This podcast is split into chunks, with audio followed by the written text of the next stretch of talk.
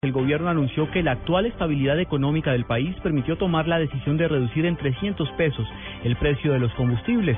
La determinación fue analizada por el Consejo de Ministros y la Junta del Banco de la República. Juan Carlos Villán. Así es, buenas tardes. El anuncio lo acaba de ratificar el Gobierno Nacional aquí en la Casa de Niño, un aplazamiento de 6 billones de pesos del presupuesto general de la Nación. Consiste en 4.8 billones del rubro de inversiones y 1.2 billones en gastos de funcionamiento. Esta cifra representa, según el Gobierno Nacional, una disminución en el presupuesto de inversión de 9,7% frente a lo aprobado por el Congreso en octubre de 2014. También 10% de recorte en los gastos generales y congelamiento de la nómina. Esto dijo el ministro de Hacienda, Mauricio y consideramos prudente, oportuno, como medida preventiva, aplazar 6 billones de pesos del presupuesto general de la Nación de este año con el ánimo de asegurar ante todo el cumplimiento de nuestras metas fiscales. Es una forma de reflejar la disminución en los ingresos fiscales como consecuencia de los menores precios del petróleo. Así las cosas, el presupuesto de inversión pasa de 44,5 billones en 2014 a 44,7 billones en 2015.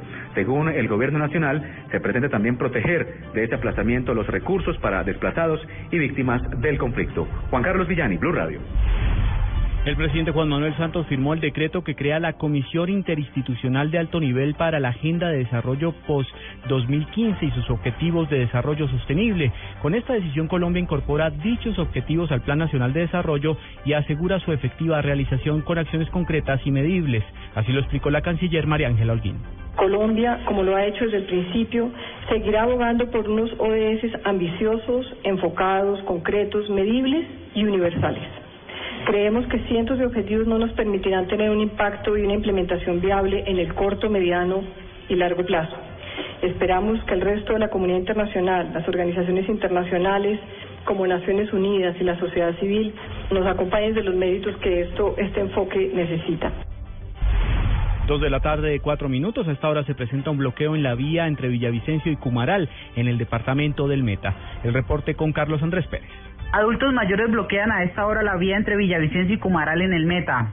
Por una orden de desalojo que se cumplirá mañana, abuelos del ancianato Fundación Madre Teresa de Calcuta del municipio de Restrepo en el Meta bloquean la vía que comunica con Cumaral. Así lo confirmó la señora Clara Mercedes Velázquez. Llevamos tres años tratando de que el alcalde nos colabore y no ha sido posible. Eh, nos ha llegado una carta de desalojo, tenemos Teníamos que sacar los abuelitos.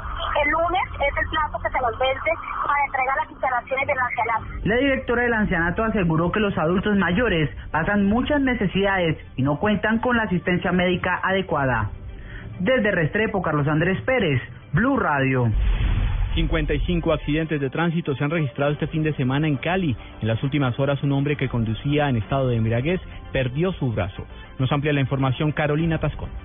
Un hombre perdió un brazo en un accidente de tránsito registrado en Cali. Según las autoridades, el hombre y la esposa que le acompañaba en el vehículo estaban alicorados. El paramédico Rodrigo Ríos atendió a la pareja advirtiendo que fue difícil la atención porque la mujer sufrió un shock nervioso. El señor estaba todavía dentro del vehículo en un shock nervioso, gritando. De ahí pues estamos atendiendo al conductor del vehículo, que fue el paciente más delicado, que presentó una semiamputación de brazo y fue trasladado a la clínica Sanos. Decidieron subirlo a cirugía, así puede salvarle el brazo, pero definitivamente el señor perdía el brazo, le estuvo encaputado el brazo. Sobre el tema también se pronunció el coordinador de guardas de tránsito, Adalbert Clavijo, quien registró un incremento en la accidentalidad de un 25% este fin de semana. Se nos presentaron eh, en la noche 55 accidentes, de esos 55, 15 eh, fueron positivos.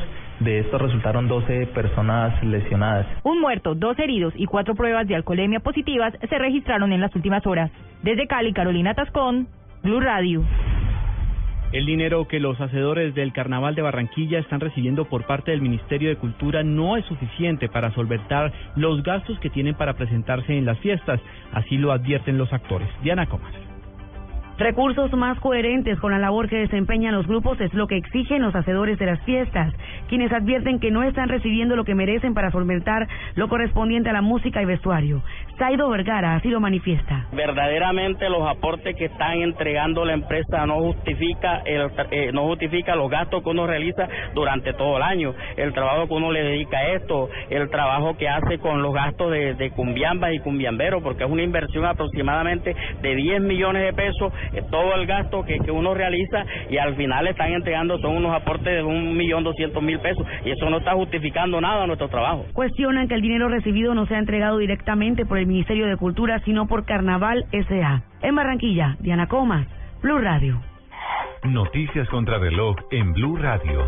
Dos de la tarde de siete minutos, noticia en desarrollo hasta ahora, 18 mineros están desaparecidos tras un incendio que se desató en un yacimiento de oro en Sudáfrica. La emergencia atrapó durante varias horas a cerca de 500 trabajadores bajo tierra, así lo acaba de informar un portavoz de la empresa Harmony Gold. La cifra que es noticia, entre 7 y 8 de cada 10 venezolanos evalúan negativamente la situación económica y política del país y culpa de ello al presidente Nicolás Maduro, según sondeos de las encuestadoras Data Analysis, cuyos resultados generales fueron revelados hoy. Quedamos atentos a la crisis en Ucrania. El Comité Internacional de la Cruz Roja informó que consiguió entregar víveres, suministros médicos y otros productos de primera necesidad destinados a cerca de 5.000 personas atrapadas en la ciudad ucraniana de Detanslevo, tomada hace unos días por los rebeldes prorrusos.